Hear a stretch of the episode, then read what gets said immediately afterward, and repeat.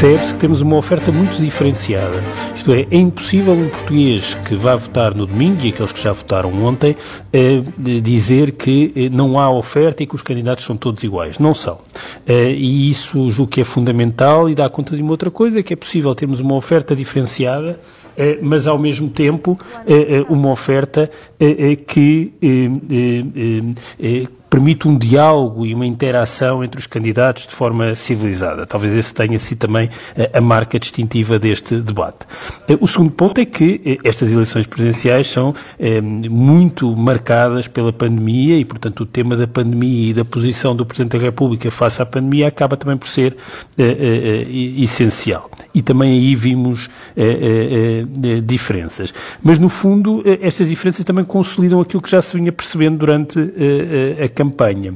Eh, Marcelo Rebelo de Sousa, eh, eh, no fundo, tem aproveitado estes debates não apenas para ir a jogo, eu acho que isso é fundamental, porque havia aqui uma expectativa de que ele não o fizesse, mas para também, indo a jogo, fazer alguma pedagogia sobre aquilo que tem sido a função do Presidente da República, mas também o papel do Governo e do Estado português nesta matéria. E talvez isso seja a sua principal força, mas também a sua principal fragilidade.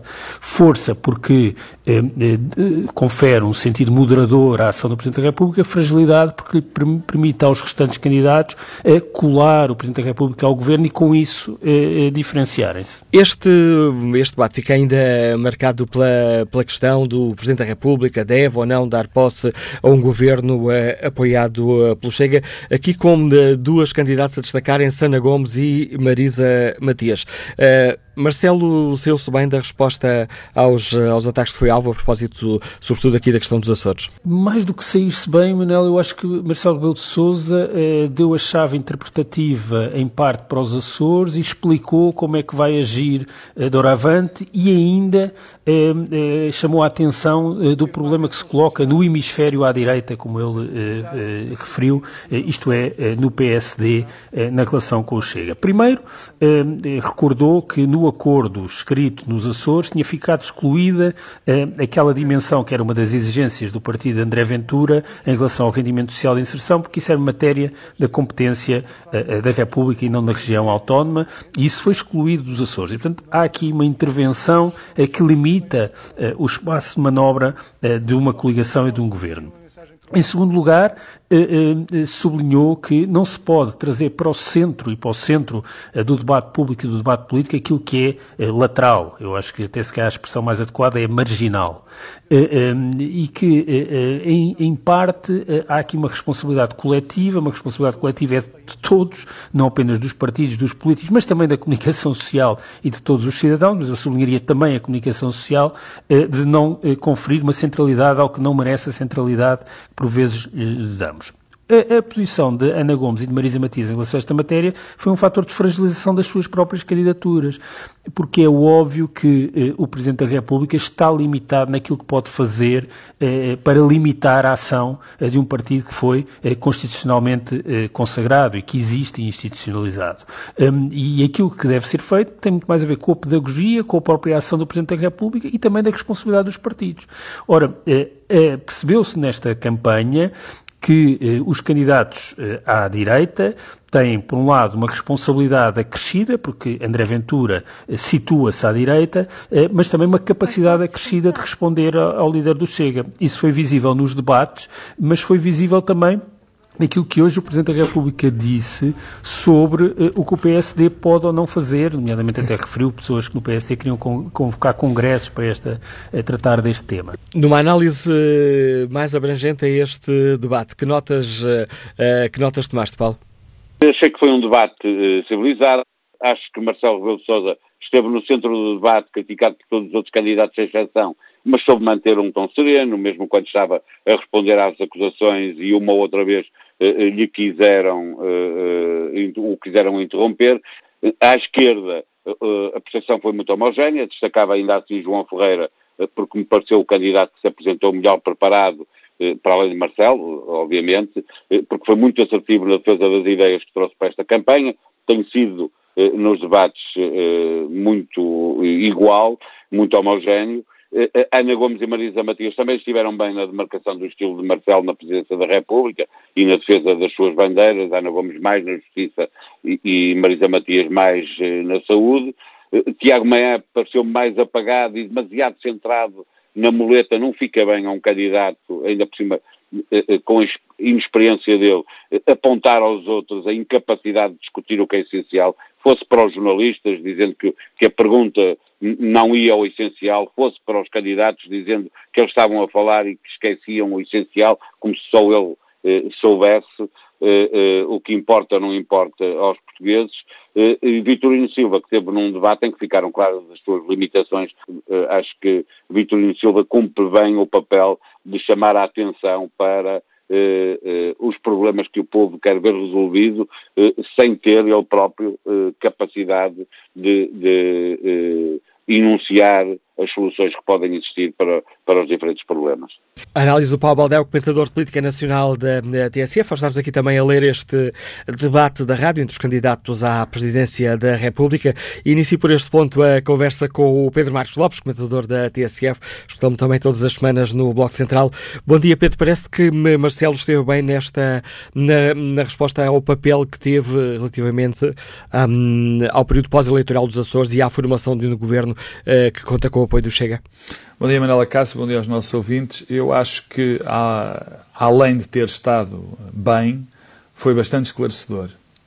E, além disso tudo, foi eh, muito corajoso, na minha opinião. E porquê é foi corajoso? Porque eh, não teve qualquer tipo de receio, desta vez, e, e nem sempre nem sempre se pode dizer isso do, de, de, Marcelo Rebelo de Sousa, que é sempre muito cuidadoso com as palavras e, particularmente em campanha, tem, pretendeu, enfim, e nós sabemos que é assim, dar um, uh, alargar o seu espectro uh, falando para aquilo que convencionamos chamar esquerda e direita, dizendo que é de direita e depois dizendo, falando de propostas com corda de esquerda, mas desta vez foi bastante claro numa crítica ao espaço, ao seu espaço eleitoral natural, eh, ao seu espaço, desculpa, ao seu espaço eleitoral natural, fazendo, eh, deixando eh, uma crítica muito forte e, e, e clara ao papel do, do Partido Social Democrata no, no, no, processo dos Açores.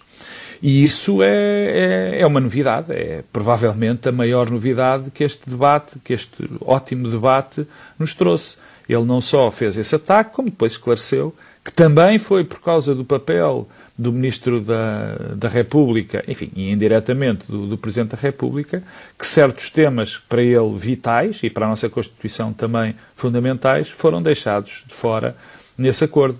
Eh, nesse aspecto foi o Presidente Rebelo, Marcelo Rebelo de Sousa, ainda Presidente, foi, uh, uh, deixa-me repetir, corajoso e esclarecedor.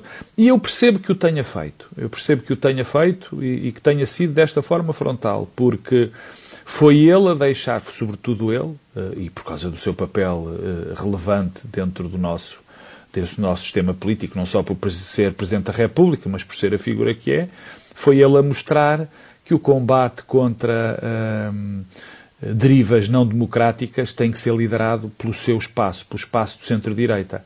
E se alguém não está a liderar, ele mostrou-se disposto a liderá-lo. Portanto, sem medo de, de, de atacar, de, enfim, de não agradar plenamente ao seu espaço natural, que é o do PSD, não teve medo de fazer essa, essa distinção e esse esclarecimento cabal. E nesse aspecto foi um debate esclarecedor, bom. Marcelo Rebelo de Sousa ganhou mais do que os outros, mas João Ferreira, na minha opinião, acho que conseguiu também dar uma ideia, uma, uma contribuição para aquilo que neste momento é vital para ele, dar uma figura, dar uma ideia institucional e captar os votos do, do Partido Comunista Português. E nesse aspecto eu acho que eles foram os dois maiores uh, uh, vencedores do debate. E há um, uh, vencedores em termos daquilo que, quais são os objetivos. E há um que, que, que eu tenho que, que citar, que é o Tiago Maian, que acho que vai ser, que, por incrível que possa parecer neste momento, eh, face àquilo que nós pensávamos antes,